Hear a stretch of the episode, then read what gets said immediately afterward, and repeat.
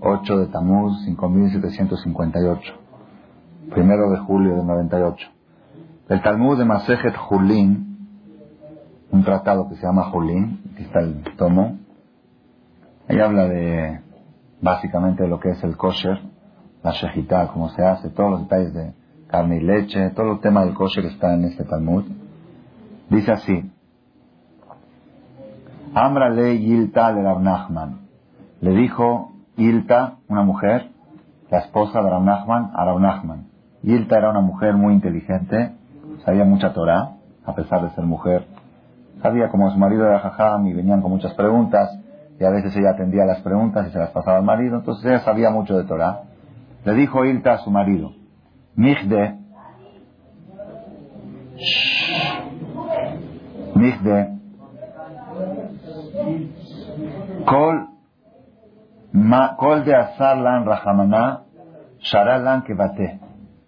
Todo lo que Hashem prohibió en la Torah, comer, todas las prohibiciones de la Torah, Dios nos permitió algo parecido. Algo parecido. ¿Cuál es el ejemplo? Asarlan Dama, la Torah dice prohibido comer sangre, por eso hacemos, salamos la carne para quitarle la sangre. Sangre es azul, loto, loto. Sharalan Kabda nos permitió comer hígado. ¿Qué es el hígado? Es pura sangre. Es una persona que dice, no, es que a mí se me antoja la sangre, ¿cómo la Torah la prohíbe? ¿Sabes qué se antoja? Come hígado y sabe lo mismo. El hígado es sangre, sangre, sangre endurecida es sangre. Nida nos prohibió una mujer Nida, nos permitió Dan Toar. ¿Qué es Dan Toar?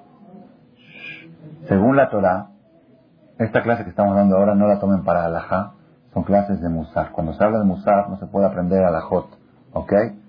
De la Torah hay cosas que son de la Torah, hay cosas que son de la mano. De la Torah, una mujer que da luz, siete días no puede es nida, quien es nida de botatitma, aunque no manche. No, aunque no manche, el hecho de dar a luz la hace nida por siete días. Después del séptimo día tiene 33 días, Ushloshim Yom Ushloshet Yamim, Teshev Bidmet ahora. ¿Qué quiere decir Dan Aunque manche, puede estar con su marido. Lo que mancha 33 días no es vida. Si fue hombre, si fue mujer, 14 días es la mujer temea es nida, y 66 días, aunque manche, es hora. Las manchas que mancha la mujer de los 66 a los 80 si fue niña, o los 33 a, los 7 a los 40 si fue hombre, es Dam Tohar. De la Torah se permite. Rabbanán lo prohibieron, hoy en día está prohibido, porque se pueden equivocar en la cuenta, pueden llegar el último día, no saben si fue el 40, si fue el 41, se alivió antes que oscurezca, después que oscurezca, puede llegar a, equivocaciones graves, fatales, porque si es el día 81 ya es Nida, ya es Karet. Entonces Rabbanán de Masé prohibieron cualquier tipo de sangre de la mujer en cualquier época de su vida. Pero de la Torah se permite Dan Entonces vemos que un, hombre que dice, es que se me antoja mi mujer cuando está manchando, ahí tienes Dan ya viste que la Torah no es exagerada. Te prohibió sangre, te permitió hígado. Te prohibió tu mujeridad, te la permitió en Dan Te prohibió, te prohibió Gele Behemá. El cebo del animal está prohibido comer. El cebo, el cebo es prohibido, por eso la parte trasera del animal no la comemos porque es difícil quitarle el cebo, cuesta muy caro. Hay, hay tres trabajos en Shohet. Shohet, Bodek y Menaker. Shohet es el que mata, que es lo más fácil de todo. Es el cuchillo y matar. Revisar bien el cuchillo es el shahitá, es lo más fácil. Luego Bodek es revisar los miembros que no tengan ninguna enfermedad. Ya es más profesional. Y hay Menaker. Menaker quiere decir el experto en sacar el cebo y dejar la carne. El cebo, hay que saber cuál es el cebo que está y cuál no. Hay cebo y hay grasa. La que es más clarita es grasa, la que es más cafecita es cebo. Y hay que saber distinguirla. Y es mucho trabajo y es eh, sube mucho el costo de la carne porque los menaquer cobran mucho, es una profesión muy cara. Entonces por eso aquí en México prefieren la mayoría de la gente, eh, la parte trasera la mandan al goy, pero en Israel que no hay tanto goy para darle parte trasera, entonces hay trabajo de menaquer y se vende la parte trasera la parte delantera. La Torah nos prohibió cebo. Y una persona dice, a mí se me antoja el cebo, quiero probar cebo. Y la Torah es jaramera y todo prohíbe. Ya no se puede. Quiero probar cebo. Hay un cebo que se puede. ¿Cuál es? Heleb Hayah. El cebo de venado se permite. Cebo se prohíbe solamente de animales domésticos, vaca, toro, cordero, pero animales salvajes de la selva, que son venado, que son kasher, el cebo también se permite. Entonces, al que se antoja comer cebo, coma cebo de venado.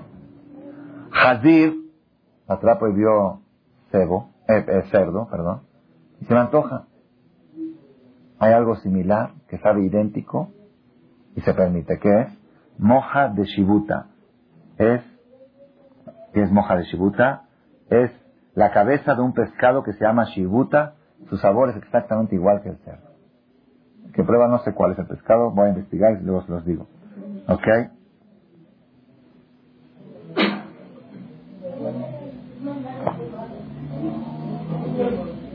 La hermana trae una lista de otras cosas que la Torah prohibió y permitió similar. Una mujer casada, la Torah prohibió a una mujer casada adulterio. Hay algo parecido que se puede. ¿Qué es? Girusha Bala, divorciada. El marido todavía vive y tiene relación. Entonces es, algo parecido. Eshet Ah, la cuñada, está prohibido tener relación con la cuñada, la, esposa del hermano. Es azul, la persona que tiene relación con la esposa del hermano es Hayab Mitah, es pena de muerte. Y mamá, la Torah permitió cuando murió sin hijos que el, hermano se case con la cuñada. ¿Ok? Y así trae la hermana una lista de cosas. Kutit, está prohibido casarse con una goy. Y hay un caso que se permite. ¿Cuál es? O conversa, o... No, a él se le antoja goy, goy, goy, así, no conversa, goy. ¿Se puede o no se puede? Hay un caso que se puede, en la guerra. Y es facto En la guerra, cuando van a la guerra, dice la Torah que los soldados pueden casarse con una goy. Después la convierten, pero la primera relación es, en, es goy. Y se puede y es mitzvah. No mitzvah, pero se puede.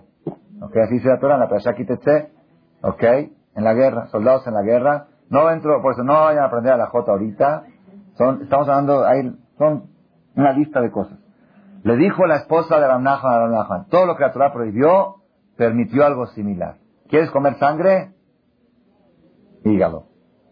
¿Quieres eh, comer cebo? Cebo de venado. ¿Quieres, eh, todo lo que quieres tienes? ¿Quieres playa? Playas separadas. Hay playas separadas en Israel. En cada ciudad y ciudad, yo ahorita estuve. Tienes en Tel Aviv, tienes en Ercelia, tienes en Petán. Donde quieras, hay, pues, la playa, la Torah dice prohibido ir a playas donde hay mujeres en traje de baño. Para los hombres prohibido. Y hay playas separadas. Entonces, todo lo que la Torah prohíbe, permite algo igual. ¿Ok? Se prohíbe Acapulco, se permite Veracruz. O sea, hay, hay lugares, es decir, bien, ahí, ahorita van a ir un grupo de abrejim, rentar un hotel separado bien. Todo lo que se la prohíbe te permite algo similar. Todo, todo se puede. Nada más con tres condiciones. ¿Cómo, cuándo y dónde?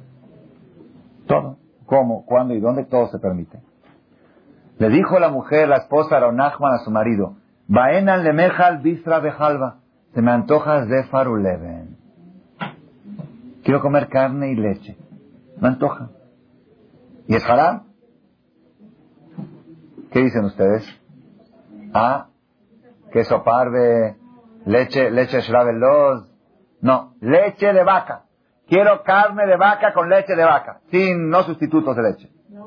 Ah, le contestó, le dijo el marido Raúl Nachman, le dijo a los, a los, dijo, corten en la ubre de la vaca y cocínensela.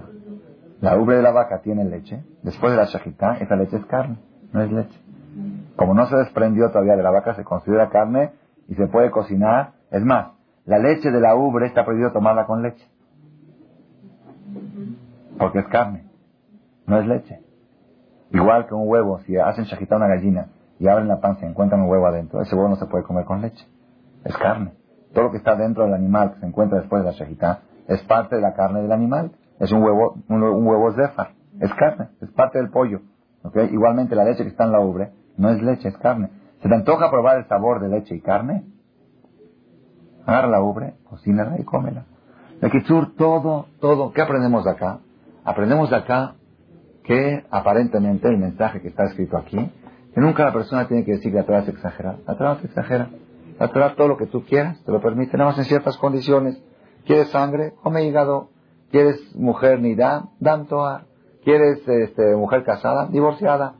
¿Quieres esto? Así, ¿Quieres todo lo que se antoja? Ay, ¿quieres carne y leche? Ubre, ¿quieres cebo? Venado? Todo tiene. Entonces está aparentemente el mensaje que dice acá. nos viene a enseñar la Gemara en Julín, no vayas a pensar que la Torah es exagerada y fanática. La Torah a veces te prohíbe, a veces te permite y todo, todo tiene su vuelta. Todo cuando quieras disfrutar, todo tiene, aparentemente es un mensaje. Pero ahora vamos a ver nosotros con la explicación que vamos a dar esta noche un mensaje mucho más profundo, eterno y trascendental que el que aparentemente se entiende de esta Gemara. Nosotros, la Perashá esta semana, que vamos a leer el Shabbat próximo, se llama Perashat Hukat. Perashá empieza Zot Hukat Torah. Esta es la ley de la Torah. Esta es la ley. ¿De qué habla la Perashá? ¿Quién se acuerda? Oh.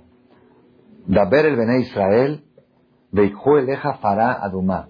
La ley de la vaca roja. Está en la semana ¿Qué es la vaca roja? La vaca roja es algo que purifica a las personas que tocaron a un muerto o que tocaron a alguien que tocó a un muerto. Una persona que tocó a un muerto, o tocó a alguien que tocó a un muerto, o estuvo bajo un techo donde había un muerto, se hace tamé. Y si es tamé, impuro, no puede entrar al lugar sagrado, no puede entrar al Betamikdash. Y si es Cohen, no puede hacer servicio. Y si es Israel, en las fiestas que hay que traer Corban Pesa, no puede traer Corban Pesa. Una persona que es tamé implica muchas cosas en los tiempos que había Betamikdash. Entonces, ¿qué hace la persona para purificarse? La única forma de purificarse, no, si es una hay tumot más ligeras, tumot ligeras se mete en la actividad y se purifica. Pero la tumba de muertos es una tumba tan fuerte, tan pesada, tan dura, que no sirve la tevilá. La tevilá no es suficiente. Necesitas salpicar sobre él de la ceniza de pará adumá mezclada con agua, salpicar el día tercero y el día séptimo, y luego se mete a la tevilá y luego puede entrar al betamigdash. Eso es. Pará adumá es símbolo de pureza de la máxima impureza. La máxima impureza es muerto y la, la pará adumá tiene fuerza de eliminar la máxima la máxima tumá que es tumatme. ¿Ok? Y así cuenta Cuenta que le preguntó a Jaime Vital, a su maestro el Arizal de la Kabbalah hace como 400 años, le preguntó por qué nuestra generación no podemos tener profecía, solamente podemos tener Ruach HaKodesh. Ruach HaKodesh es inspiración divina que puede percibir futuros, pero no tenemos el nivel de profecía, profetas, no hay profetas. ¿Por qué? Le dijo porque no tenemos paraduma, no tenemos la vaca roja, no tenemos la, la tumat que hay, la impureza de muerto que todos todos los que estamos en el mundo, no, no existe hoy un ser humano que no tenga tum que no haya tocado a alguien que tocó a alguien que tocó a muerto. ¿Ok? O que estuvo bajo un techo. Si entró uno a un hospital y en ese hospital había un muerto, ya está también. Entonces, por eso no podemos tener hoy en día la kedushá, la santidad para poder percibir profecías. Solamente podemos llegar al nivel de inspiración divina, Ruach HaKodesh. ¿Ok? Entonces, para Duma. La Torah dice Zot Hukata Torah. Esta es la ley de la Torah. ¿Qué quiere decir Zot Hukat? ¿Por qué acá dice esta es la ley de la Torah? Todo lo demás no es ley de la Torah. Todo lo que está escrito el kosher no es ley, todo es ley de la Torah. Porque acá dijo Zot Hokata Torah. La palabra Hok, hay Torah, hay Torah o mitzvot, Hukim o mishpatim. Cuatro categorías. Torah, es el estudio de la Torah. Mitzvot, preceptos. Hukim, Hok, Huká, mishpatim. ¿Qué, vamos a ver qué niveles son. Torah es estudiar Torah. Mitzvot es ponerte filín. Ponerte filín, por ejemplo, es una mitzvah, es una orden divina, un precepto divino. No tiene lógica, pero no está en contra de la lógica. Es un precepto, Dios dijo, ponte tefilín, esto es bueno. Entonces voy y me lo pongo. Yo creo en Dios que es bueno. Mishpatim, ¿qué son mishpatim? Mishpatim son leyes que tienen lógica. Si tú dañaste a tu compañero, tienes que pagarle. Si robaste, tienes... Todo lo que es, lo que es con lógica se llama mishpatim. ¿Qué es hukim? Hukim son cosas contra la lógica. Contra la lógica. ¿Qué es contra la lógica? Por ejemplo, basar carne y leche. Carne es kosher. Leche es kosher. Se juntan los dos y hicieron taret. ¿Cómo puede ser? ¿Cómo puede ser que dos cosas kosher que se juntan se hagan taret? No tiene lógica. Dos cosas positivas se juntan se hacen negativas. Lana se puede vestir. Lino se puede vestir. Juntas los dos, taret. Es ilógico. ¿Cómo dos cosas kosher generan algo taret? Imagínense, dos judíos kosher 100%. Se casan y el hijo que nace no es judío. ¿Puede ser? Es más o menos el caso. Carne y leche, las dos juntos, separados 100%, juntos, taref. ¿Cuál es la lógica? Nosotros ya nos acostumbramos, ya lo mamamos de chiquitos y lo vemos normal. Faruleban, haram. ¿Por qué haram? La carne es kosher 100%, con los mejores sellos. Y la leche 100% meadrín. Jalab Israel. Se juntaron y separados eran cosas y juntos son tales. No tiene lógica. Eso es Hulk. Eso es contra la lógica. Otro de los casos que es contra la lógica es paraduma. ¿Qué es paraduma? Dice la Torah, cuando una persona está impuro y quiere purificarse, viene el Cohen, le salpica la sangre, la ceniza de paraduma, y esa persona se purifica. Y el Cohen se hace tamé. El Cohen se hace tamé. ¿Por qué se hace tamé? Porque tocó la ceniza de paraduma. A ver, ¿tiene lógica? ¿Cómo es posible que la ceniza misma que purifica de la máxima impureza impurifica al puro? Purifica al impuro e impurifica al puro. Es contra la lógica. Y los goim critican al pueblo de Israel por este tipo de leyes. Ellos no critican por tefilín. Tefilín es una doctrina, es, una, es un precepto, así dice la Torah. Y se lo pone, mezuzá, pon mezuzá. Aunque no entiendo por qué, pero así dijo Dios. Pero cuando hay una cosa que está en contra de la lógica, carne se puede, leche se puede, juntos no se puede, lana se puede, vino se puede, juntos no se puede. Una persona puro impuro, otra persona puro, le salpica uno al otro ceniza, esa ceniza purifica al impuro, y al que estaba puro antes lo hizo también. Está muy raro. Por eso dijo la Torah, Zot Hokata Torah. Esta es la ley de la Torah. Esta es la ley. ¿Qué quiere decir? Dice Rashi. Le fisha Satán, Beumota Olam, porque el Satán, Yetzerará, y los Goim, Moninet Israel, provocan a Israel con estas mitzvot. Y le dicen a ellos, Ma mitzvah zot. ¿Qué es esta mitzvah? Umata yeshba. ¿Qué motivo hay en ella? Lefikach kata bajuka. Por eso Akadosh escribió Zot. Esta es una ley, un estatuto. Gezerahim y lefanai. Es un decreto de Dios. En reshut la No tienes permiso ni siquiera de pensar de, que está en contra de la lógica. Ni siquiera de cuestionarla. Yo lo dije y así es. Purifica al impuro, impurifica al puro. Hoy es contra lógica. No puedes ni siquiera pensar. En Lejareshut. El rey Salomón, Shlomo Amelech, escribe en, en Eclesiastés, Amarti en Kohelet, Amarti Ashkema Vehi Meni. Yo pensé que yo era muy inteligente, Vehi y ella está muy lejos de mí. ¿Quién es ella? Parado, Malavaca Roja, así dice. Yo pensé que era muy inteligente hasta que llegué a esta misma y por más que indagué y busqué y profundicé, no llegué a captar la profundidad de esta misma y me sentí que soy un ignorante. Así dijo el rey Salomón. Y sin embargo, por más ignorante la respeto. ¿Por qué? Porque Dios dijo. Torah. Esta es la ley de la Torah. Ok, aquí hay una pregunta. Dice Rashi, porque el Satán y los Goim provocan a Israel y les preguntan, ¿qué lógica tiene? ¿Qué les contestamos? A Satán y a los Goim. Es un decreto de Dios contra la lógica. ¿Te van a aceptar esa respuesta? ¿Los goyim la aceptan? El que te viene a provocar, imagínense que voy a dar un seminar, un seminar para acercar a la gente a Teshua. La gente viene y pregunta, oye, ¿cómo es posible? digo, así es. ¿Y van a aceptar la respuesta? No, van a aceptar. Entonces, ¿qué me dices? Dice Rashi, por ser que los goyim y el satán provocan a, los Yehudim, dicen, ¿qué lógica tiene? Vino la Torah y te dio la respuesta. ¿Cuál es la respuesta? Zot, Hukata, Torah, esta es... ¿Y? Dame una respuesta. Esta es la ley de Dios. Es la pregunta, la pregunta primera de la noche. Otra cosa que quiero también mencionar relacionado con el mensaje principal que vamos a dar. Nosotros vemos que en esta perashá también se cuenta el fallecimiento de Aarón a Cohen.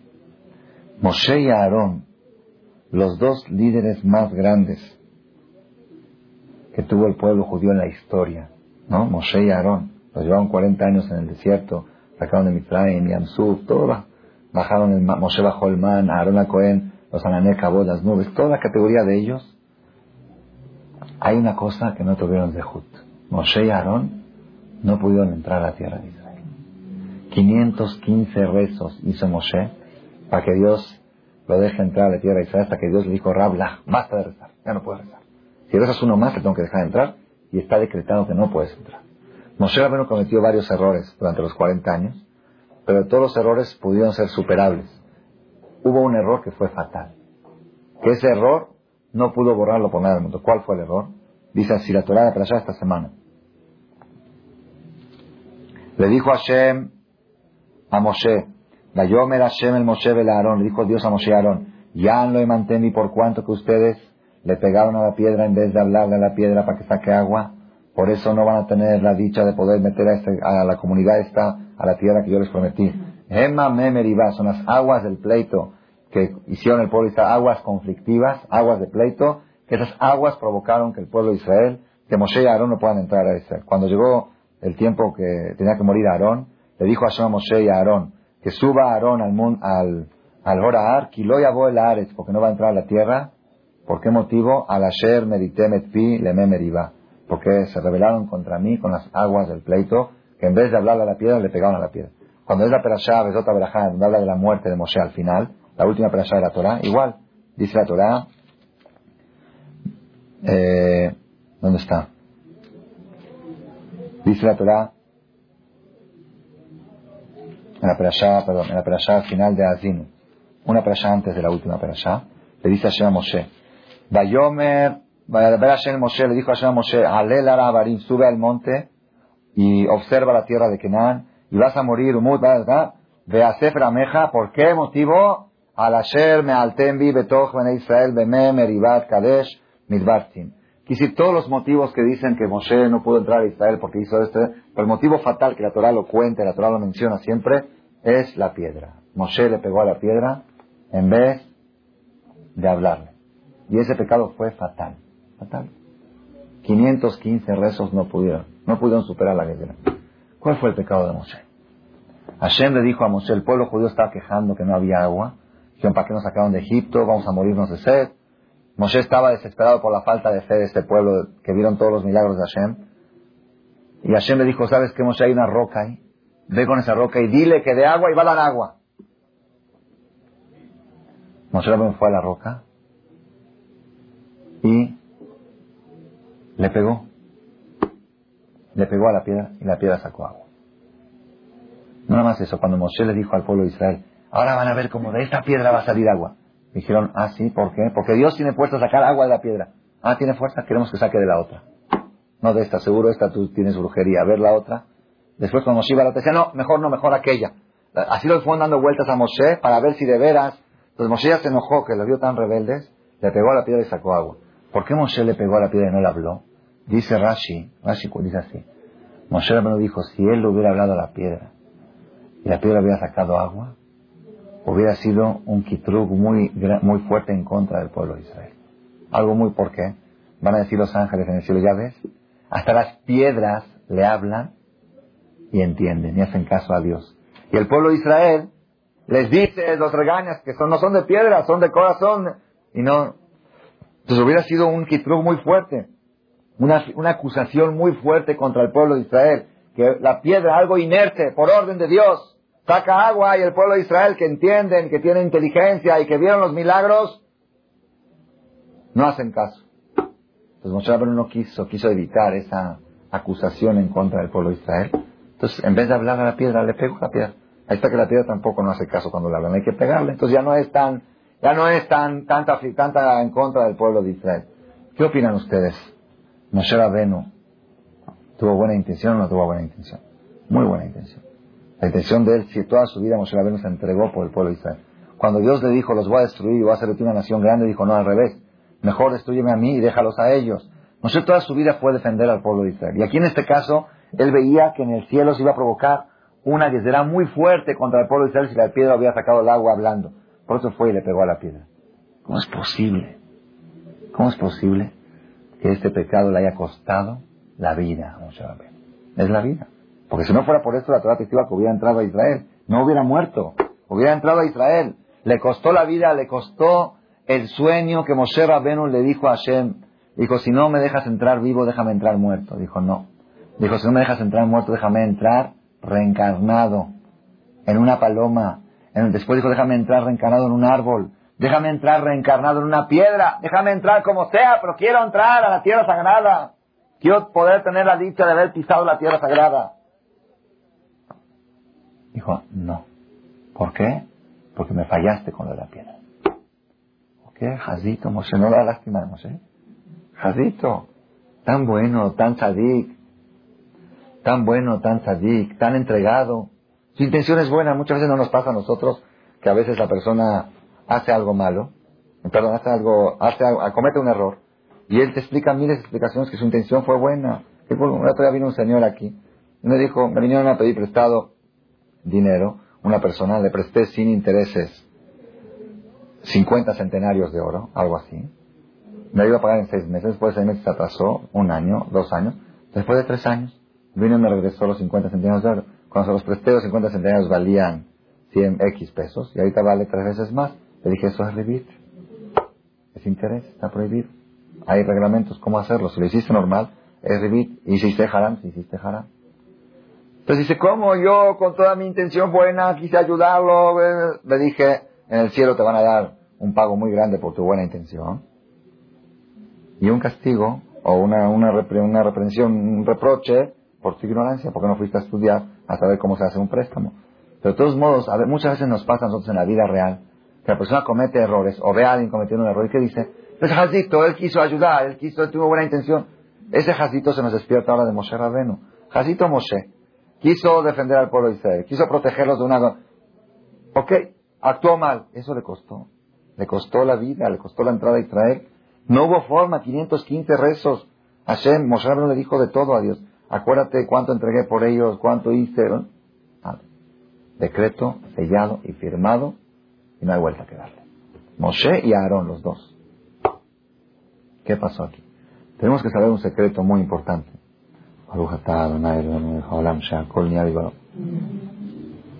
Un secreto básico en el judaísmo. ¿Cuál es? Nosotros somos soldados de Dios, soldados de Borola. Sivot Hashem, tropas de Dios. Así está escrito en el profeta. En, perdón, la Torah, Salió el ejército de Dios de la tierra de Misraim. El soldado, ¿cuál es su función? ¿Cuál? Combatir, combatir, pelear, defender. ¿Cuál es la función de un soldado? ¿Cuál es? Acatar órdenes. Si el comandante le dice, vete a la cocina a preparar un café, y él va y, va a pelear, a la cárcel. ¿Por qué? Ahorita la orden es hacer un café. Quizá ese café es explosivo, no sé. Tú tienes que acatar órdenes. Tú no tienes que preguntar. La, la función de un soldado en el ejército es ejecutar órdenes. Y te dijeron, dispara, dispara. Y te dijeron, no dispares, no disparas. Y te dijeron, no dispares. Y disparaste y te fue bien, igual vas a la cárcel. ¿Por qué? Porque fallaste. Te van a dar una medalla por haber hecho una hazaña de matar a los enemigos y a la cárcel por haber fallado a una orden. El soldado tiene que cumplir órdenes. Está escrito en Coelet Eclesiastés, de Elohim Adam Yashar. Dios creó a la persona derecho. Hema Bikshu Heshbonot Rabin. Y la persona buscó muchas vueltas. Heshbonot Rabin. ¿Qué quiere decir?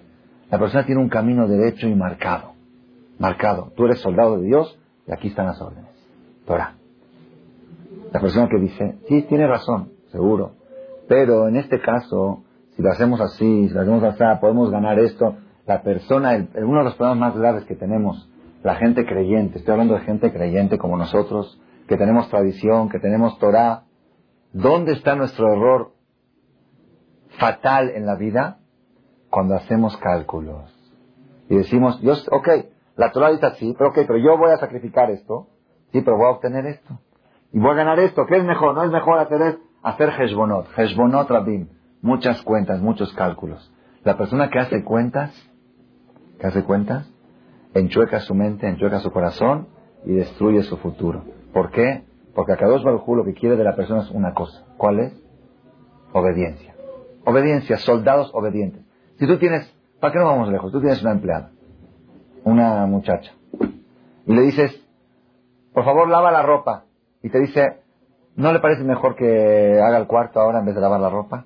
No, ahorita lava la ropa. Ok, va a lavar. Dice, haz el cuarto. ¿No le parece mejor que prepare la mesa? Cada cosa que le dices te da una sugerencia de otra cosa. O te empieza a discutir que es lógico, que no es lógico. Eh, eh, hazme un café. Mejor té, el café no es bueno. ¿Sabes qué? Al otro día la despides. Ya, ya me fastidió. Porque te digo, hazme un café, hazme un café. Quiero un café ahora. No, ulay té. No va, no va. Un empleado, un soldado, es obediencia. Obediencia quiere decir ¿Qué es lo que quiere el amo? ¿Qué es lo que quiere el patrón? Esto, él sabe por qué lo quiere. No, va a entrar en diálogo y en discusión por qué me lo pidió. Si él lo pidió, él sabe por qué lo pide y sabe que esto así debe de ser y así lo voy a hacer. Cuando la persona empieza a preguntar, quiere decir que se cree más inteligente que Dios. Cuando la persona empieza a hacer cálculos, a hacer cuenta. Uno de los errores más graves, la persona cuando cumple mitzvot, es muy peligroso cumplir mitzvot porque son lógicos. Si la persona cumple mitzvot porque la lógica lo dice, el día que encuentre algo que no es lógico, lo va a dejar de hacer. Y eso es muy peligroso. Hoy en día nos, muchos hajamim dan motivos, explicaciones de las mitzvot y todo, pero siempre con la introducción que ese no es el motivo principal. Es un motivo para decirte que también tiene lógica, también.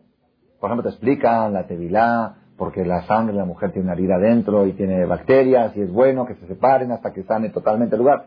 Todas las explicaciones son muy buenas para qué? Para que la sabores más cuando la cumples. Es como un niño que le dan de tomar una medicina y le ponen azúcar. Y el niño dice, ah, pues ya viste, me encanta esta medicina porque es dulce.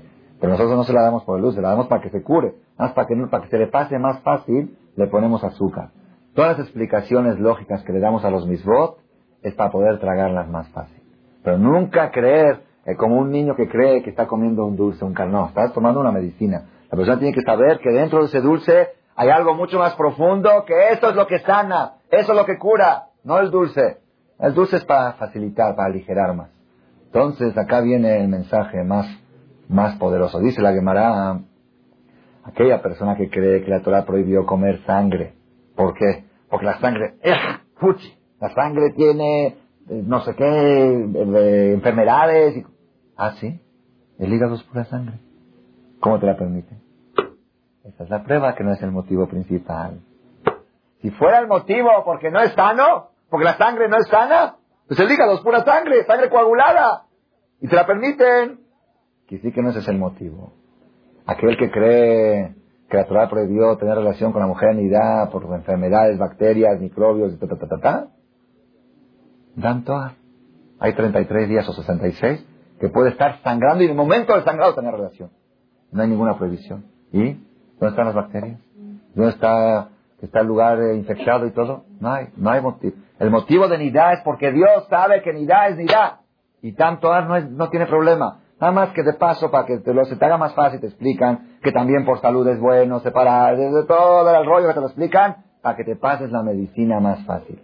Pero no ese es el motivo. No vayas a equivocarte y creer, porque si te equivocas y crees que ese es el motivo, puede llegar un día que alguien te demuestre que según la medicina es mejor así, así, así, y vas a hacer en contra de la Torah, como hubo un caso aquí en una escuela judía, la mejor de las no religiosas, la mejor de las no religiosas, ¿ok? Digo la mejor, la menos mala, ¿ok? Vamos a decir así. Que un niño que venía a estudiar conmigo, tomaba clases, un niño de 13 años, 14 años, le mandó a llamar un día a la psicóloga, psicóloga de la escuela, una paisana israelí de un kibuz de Israel, ya no está ahora, pero estaba en ese tiempo, tengo el nombre y todo, le mandó llamar a su le dijo, ¿sabes qué? Últimamente te ves muy apático. Le dice así psicóloga al muchacho. Le dice, pues yo no, no, no creo que esté más apático. Dice, sí, yo creo que es porque te has hecho más religioso. Así le dice la psicóloga. Te has hecho apático. Entonces empezó a decir, y él no sabía ni lo que estaba, y no entendía nada, Jadito me una contra inocente, no sabía ni qué es apático, ni qué relación tiene, que se hizo religioso. Entonces le dijo a la psicóloga, le dijo, mira, eso que la Torah prohibió el jazir, por ejemplo. En los tiempos de antes habían enfermedades, habían bacterias, habían cosas. Por eso la Torah lo prohibió cuando se entregó a todas No era sistema de, esterilización como hay. Si hoy día tú crees que el gobierno de México va a permitir que te den de comer una carne infectada, y el gobierno de México, para, para colmo, ok, el de México. ¿Tú crees? Si tuviera alguna enfermedad la carne de cerdo, ¿tú crees que el gobierno va a dejar que la venda? Hoy día como está todo avanzado, la tecnología, Barminan, cuando la persona se maneja con lógica, puede llegar a tergiversar todo, acomodar todo como él quiere. Por eso, la Torah siempre dejó una demostración. Que no vayas a creer que la sangre te la prohibí porque tiene enfermedades, porque el hígado también es sangre y te lo permito. No vayas a creer que ni da te lo prohibí porque está infectado el lugar. Dan todas hay días que están manchando y te lo permito. No va, y así cosas, no vas a creer que la carne y leche te la prohibí porque carne con leche juntos hacen cortocircuito. Ahí está la ubre, carne y leche y no pasa nada que sepas que lo que yo te prohibí, solo yo sé el motivo verdadero. Hay motivos más profundos que están escondidos ahí. Y tú tienes que hacer las cosas no por el motivo lógico, sino porque yo te lo ordeno. Zot Torah. Esta es la ley de la Torah. No dice esta es la ley de la vaca roja.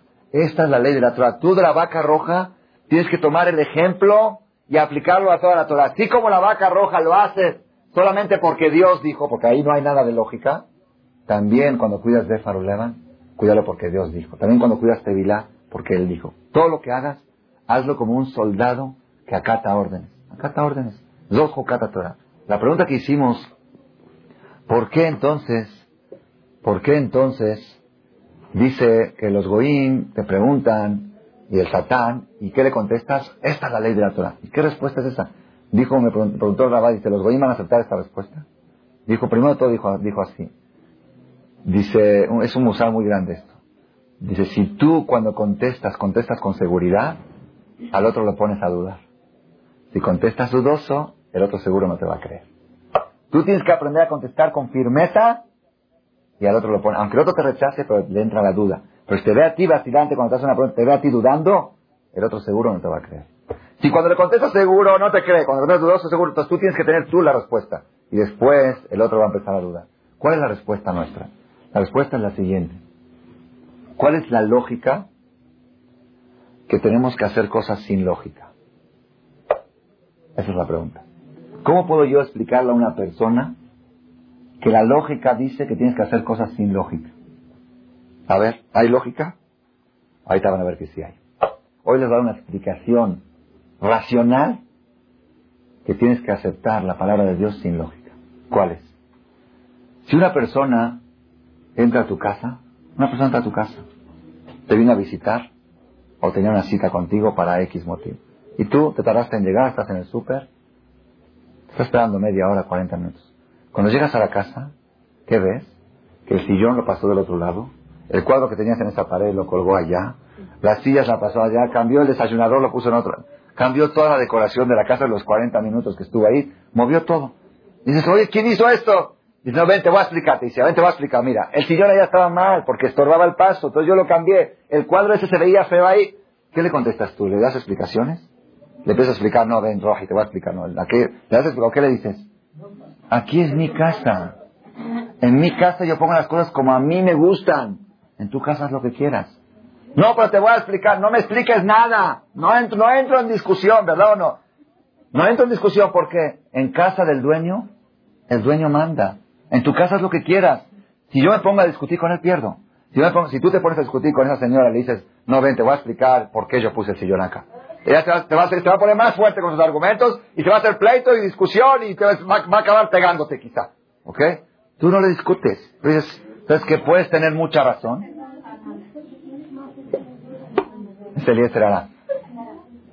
Tú le contestas a esa señora, si quieres terminar rápido el asunto y fácil y ligero, dices, Puedes tener mucha razón. En tu casa es lo que quieras, aquí es mi casa. Mi casa no me muevas las cosas sin mi permiso. Con toda la lógica del mundo, aquí nadie mueve las cosas más que yo. ¿Verdad o no? Esa es, es una cosa. Ahora, esta mujer que le contesta así a la otra, es decir, la dueña de casa que le dice, en mi casa, yo mando. ¿Es lógico o es ilógico? ¿Es lógico que ella no acepte ni siquiera entrar en discusión con la visita que le movió todos los muebles? Es lógico, ¿por qué? Es mi casa, en mi casa, ¿ok? Pagotay. La lógica dice que en el mundo de Dios hay que hacer lo que Él dice. Y si tú quieres hacer algo en contra de Él, vete a un lugar que no sea de Él. Si encuentras un lugar que no sea de Él, haz lo que quieras. Pero mientras te encuentras en la casa de Él, Bereshit bara Elohim ¿tú crees que Dios creó el mundo? Si lo él lo creó es de él, él puso las montañas, él puso la comida, él puso los animales, él puso todo. La lógica dice que en mi casa yo mando y yo cuando le hago acá, cuando yo obedezco la palabra de Dios sin lógica, la lógica me dice que lo tengo que hacer así. ¿Por qué? Estoy en casa de él. Yo cuando entro en casa de alguien y me dice siéntate aquí, no le digo mejor aquí. ¿Verdad? ¿Por qué? De veras quizás mejor ahí.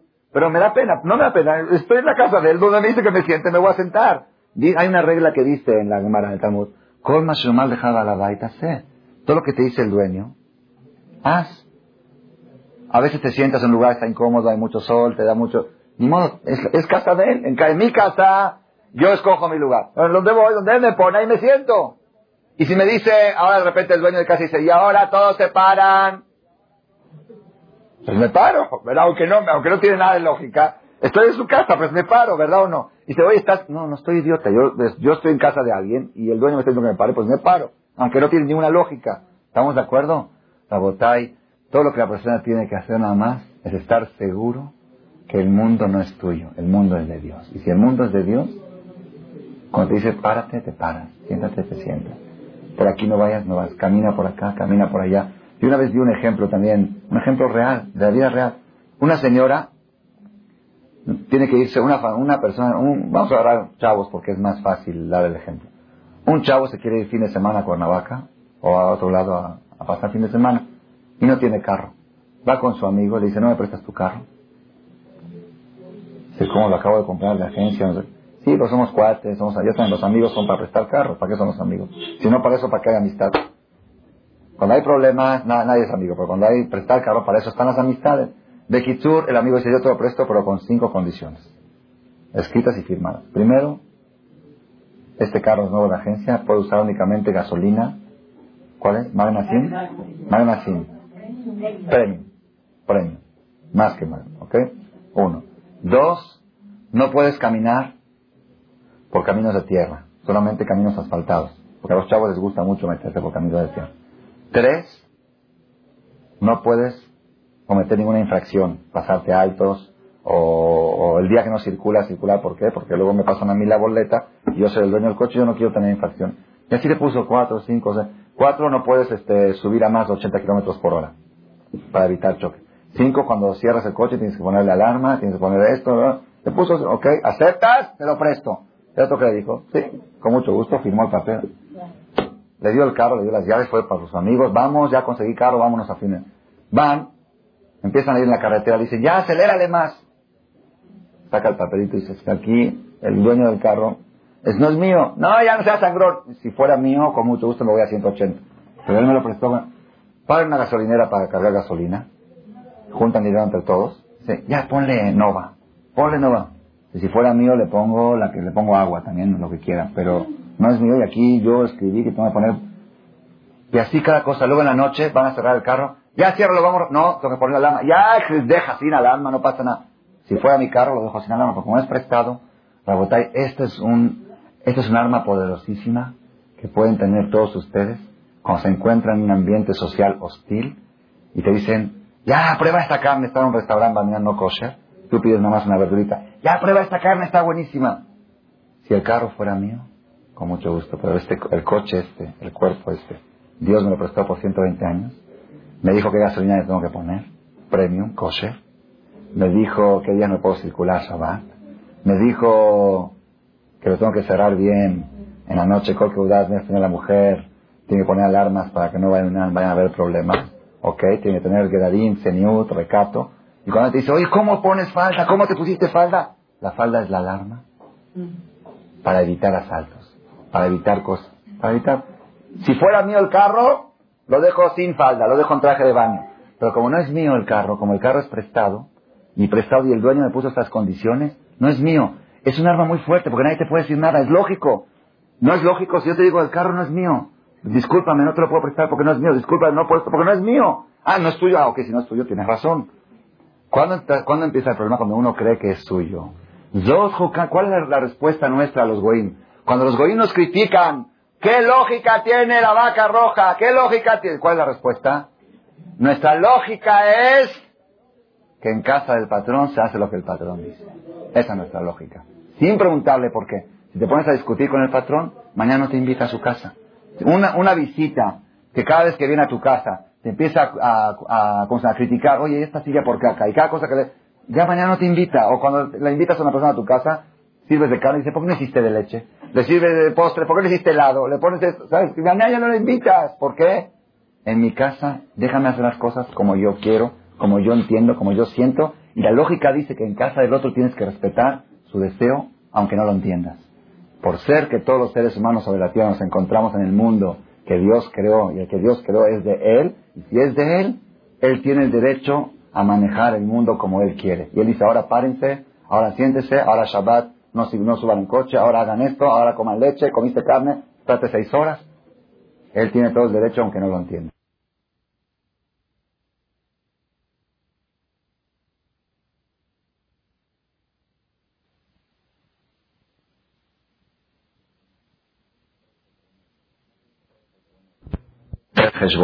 No tiene que hacer no tiene que hacer vueltas en la vida. El que, el que da vueltas, al final sale perdiendo. La historia nos ha demostrado personas que han dado vueltas y han fracasado. El primero que dio vueltas fue Adán Marichón. Adán Marichón, Dios le dijo, no comas del árbol. ¿Por qué dijo no comas del árbol? ¿Qué, ¿Qué, tenía ese árbol? Ese árbol tenía, así explican los comentaristas de la Torah, el árbol ese tenía una, una, una fuerza que la persona que lo comía se empezaban a antojar cosas materiales, sexo, otras cosas, ¿ok? Esa dato para. ¿Ok? Y antes del pecado, ¿no había libre albedrío? ¿Había o no había? ¿Qué diferencia hay de antes a después? La diferencia es muy sencilla. Antes del pecado existía el mal. Nada más el mal estaba por fuera. Había mal y bien y la persona escogía el bien o el mal. Después de comer del árbol, el mal entró adentro. Ahora a mí se me antoja hacer el mal y yo tengo que, con que, doblegar ese antojo. Eso fue lo que sucedió después de comer del árbol. Por cada marichón lo hizo. Está escrito en el Midrash. Cada marichón dijo así. Dijo, a este mundo venimos a superarnos. A superarnos. ¿Cómo se supera uno? Teniendo rivalidad. ¿Para qué Dios creó el mal? Para que lo supere. Pero no. Es como aquel niño que estaba tratando de hacer un gol a la portería, unos penaltis, y el portero los paraba. Dijo, ya, que se quite el portero, ya me cansé, que se quite para que pueda hacer el gol. Si se quita el portero ya no es gol. Gol es cuando hay portero y lo haces. Eso es gol. Cuando tiene, cuanto más fuerte es el rival, más grande es el título que te dan cuando lo conquistas. Entonces Hashem creó un mundo con rivalidad, que haya mal y bien, para que tú te puedas superar, que le hagas un gol al Hazir, un gol al Taref, un gol a los pecados, un gol al egoísmo, un gol a... ¿Ok? Y cada vez que vas haciendo un gol te van dando un título hasta que te hagas campeón mundial. ¿Ok? Entonces dijo Adán, entonces cuanto más fuerte sea el rival, más me voy a superar. Ahora que el rival está de afuera, si lo supero no tiene tanto chiste. Me van a dar un título, no tan grande. Pero si yo meto al rival adentro y lo supero por dentro, es igual ganarle al enemigo por dentro que ganarle afuera. Es mucho más, es mucho más heroísmo. Es mucho más superación enfrentar a un rival que está adentro a un rival que está afuera. Dijo, voy a meter a mi rival adentro, lo voy a superar para tener un título más alto. Esa fue la intención de Adama Es como una persona que me preguntó, ¿qué es mejor? No entrar a un restaurante taré o entrar y no comer taré. Es mucho más categoría. Entrar, ver el taré pasando por al lado, se te antoja y dices, no, no es kosher. La superación es mucho más grande. El nivel de superación que alcanza la persona que pasa el pecado delante de él y se priva es mucho mayor a aquel que dice, no, yo no voy. Yo no voy, está bien, es un nivel de superación, pero ¿sabes lo que es? Verlo al lado y no comerlo es mucho más alto. Entonces yo por eso voy siempre a restaurantes para superarme más. Está bien, es muy buena idea. Así dijo Adán Marichón. Así, así dijo Adán Marichón. Dijo, voy a meter el tarefa adentro, el 10 adentro y lo voy a vencer y voy a superar mucho más. ¿Tenía razón o no tenía razón? Seguro que tenía razón. Seguro que cuanto más fuerte sea el rival, más alta, es la superación. ¿Dónde estuvo? ¿Por qué fue tan grave que causó la muerte a él, a sus hijos, a sus nietos, y tuvo que trabajar la tierra y su, todo, se acabó todo con el pecado de Adán? ¿Por qué? Porque tú viniste a este mundo a obedecer, no a demostrar tu inteligencia. Y la orden era no lo comas, no lo comas. Aunque tu lógica dice que puedes hacer muchos más negocios, si lo comes vas a salir Igual Shaul Amelech, Shaul Amelech Dios le dijo, destruya a Amalek, hombres, mujeres, niños, animales, todo. Llega Shmuel y le dice, ¿qué pasó? Ahí están animales. Dice, es que esos animales se pueden traer sacrificios a Dios, se puede construir, se puede hacer esto, se puede... O dijo, si los hombres pecaron, los niños que pecaron. Lógica. Le dijo Shemuel a Shaul, ¿acaso Dios quiere korbanot? ¿Dios quiere sacrificios? Inés Shemoa, Tov. Dios prefiere la obediencia que miles de sacrificios. Te dijo no lo hagas, no preguntes, no hagas cálculos. Él sabe, Él sabe los niños, Él sabe los animales, Él sabe calcular. Y Él te dijo, haz esto, haz lo que Él te dice. Todas las personas que hicieron Moshe Rabenu. Moshe Rabenu hizo un cálculo. Si yo le hablo a la piedra, la piedra va a dar agua. Van a acusar al pueblo de Israel que las piedras entienden mejor que ellos. Entonces mejor le pego a la piedra para que no acusen al pueblo de Israel. Tenía razón, seguro que sí. Pero tú tienes que obedecer. Yo te dije, háblale, háblale. con todas las... La persona en la vida no tiene que hacer cálculos. A Elohim Saet Adam Yashar. Dios hizo una persona derecha. De Emma Bikshu Rabim. Les voy a contar nada más una historia pequeña para dejar impregnado en nuestro corazón por qué la persona no debe hacer cálculos en contra de la palabra divina. Aunque aparentemente la lógica de él dice, no, es que voy a hacer así, ahorita voy a hacer Hirul Shabbat. Hay gente que dice, tres, cuatro años, me voy a hacer mucho dinero y después voy a construir Yeshivot. Hace cuentas, cuentas, cuentas, cuentas. ¿Por qué no tiene que hacer cálculos la persona? ¿Por qué? Hay una historia que cuentan así, un poco chistosa. No creo que haya sucedido, pero el mensaje seguro que es eterno. Dice que un, un rey mandó a llamar a su ministro principal y le dijo, mira, va a haber un cumpleaños del rey de otra ciudad, yo no puedo asistir, pero pidió que mandemos un representante de cada país, tú vas a ser representante del gobierno a la fiesta del cumpleaños. ¿Ok? Más te pido un favor. Con ningún, bajo ningún concepto, te vayas a desnudar, a quitar la camisa delante del público. ¿De qué? ¿Qué está diciendo? Está ofendiendo. ok, te lo advierto. No dijo Dios, no mates. Dios me está ofendiendo, yo voy a matar. Me tienes que decir. Así dijo este, este ministro. ¿Qué me estás diciendo? Que, ni siquiera me ofendes con nada más pensar que puedo llegar a hacerlo. Bueno, ok, fímame.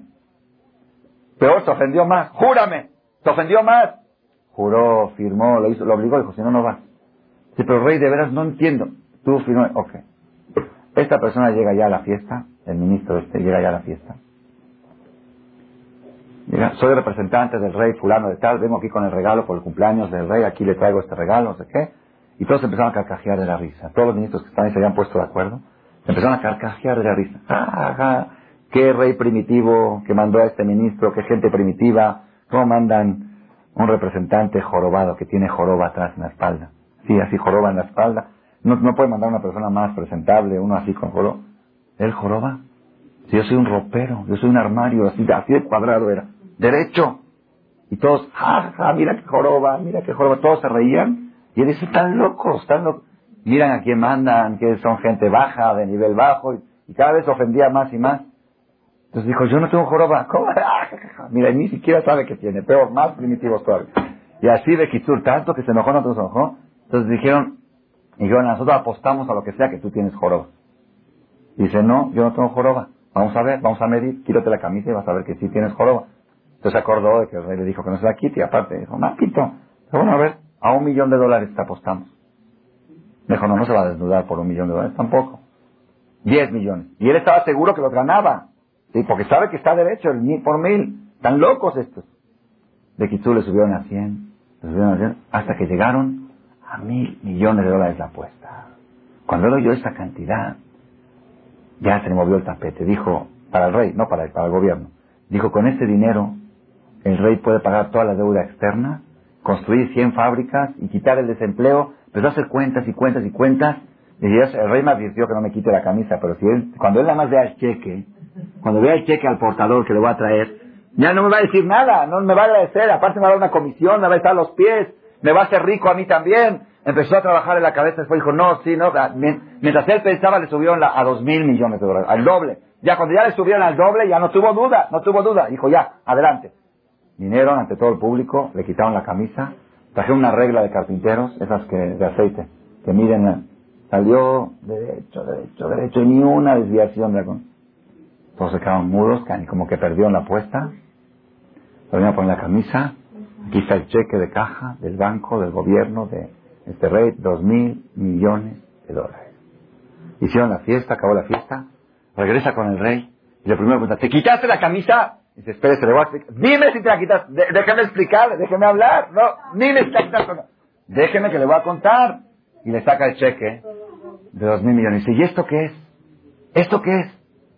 Le contó toda la historia. Le dijo, mire lo que traje con estos Dice, tonto, ¿qué has hecho? ¿Qué has hecho? Si yo aposté a 10 mil millones de dólares, que no le quitan la camisa a un ministro mío. Ahorita tengo que trabajar toda la vida para pagar, para pagar la apuesta que perdí, que le quitaron, desnudaron en público a un ministro mío. Y él se creía que estaba haciendo un negocio. Así pasa cuando la persona quiere hacer negocios a cuentas de la Torah. Dice, no, cuando llega uno después de 120 años al cielo y le diga a Dios, Dios le va a decir, oye, cuidaste Shabbat, por ejemplo, o cuidaste Kasher, espérate Dios, espérate, te voy, a, te voy a mostrar todo lo que hice. Yo trabajaba, yo hacía esto. Dios, le, cuando le va a mostrar la destrucción, el caos que provocó, por cada, cada, dice, no, yo en Shabbat, yo no cuidaba Shabbat. ¿Por qué? Porque por Shalom Bay, por para hacer paz en la familia, cuando le van a demostrar cada acelerada del carro, cuántos pleitos provocó en la ciudad, cuántos incendios y asaltos provocó, cuántos problemas en la familia misma provocó como resultado del Hilul Shabbat. Entonces todo lo que él ganó, lo perdió 80 veces más. No te hagas inteligente más que el dueño de la inteligencia. Ese es el mensaje más poderoso. De, aún cuando tú cumples una misma y te dicen esta misma tiene lógica, no lo hagas por la lógica. La lógica que sea como el saborizante que le dan al niño para el jarabe para que se lo pase. Cuando te dicen el kosher es sano, y qué bueno que es sano. Dicen tevilá es bueno para el matrimonio psicológicamente, qué bueno. Pero yo no lo hago por eso. Yo lo hago. Hay gente que dice tevilá es bueno para separarse. Ah, entonces nueve meses de embarazo, ¿qué? Ahí no hay separación, no hay shalom bait. No, no lo hagas por eso. Tú dices que un, es un efecto secundario, es un beneficio, un beneficio secundario que tenemos de cumplir mitzvot. Pero la mitzvah yo lo hago por un solo motivo. ¿Por qué? Porque estoy en casa del patrón y en casa del patrón se hace lo que él dice. Y él es más inteligente que todos nosotros y todas las cuentas que queramos hacer para todo para, al final salimos perdiendo. El que hace cuentas a Elohim, Asaet, Adam y Ashar, Dios hizo a la persona derecho, Heshbonot, Rabin. Ellos dan muchas vueltas y se complican la vida. Tú sigue las instrucciones que te da Dios y nunca te vas a equivocar y siempre vas a triunfar. Amén.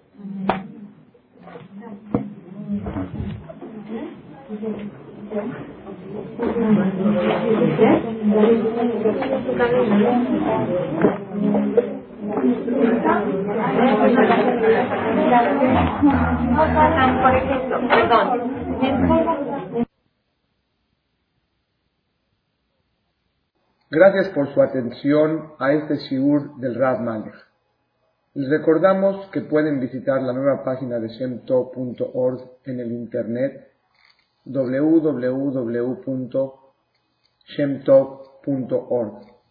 Actualmente la página cuenta con varias secciones. Noticias sobre las actividades de Shem Tov a nivel mundial, escuchar o bajar las últimas conferencias del Rab Malek, escuchar o bajar la alajá del día, imprimir o estudiar desde su computadora la perashá de la semana, estudio diario de Gemara, Daf Yomi en español, sincronizar su iPod con podcast, un manual para crear su propio CD de las conferencias que existen en la red, adquirir libros con entregas internacionales con la metodología del Rav Malek de español, fonética y hebreo simultáneamente, así como ubicar las ciudades en donde se reparten CDs a nivel mundial. Es que la misbot y muchas gracias.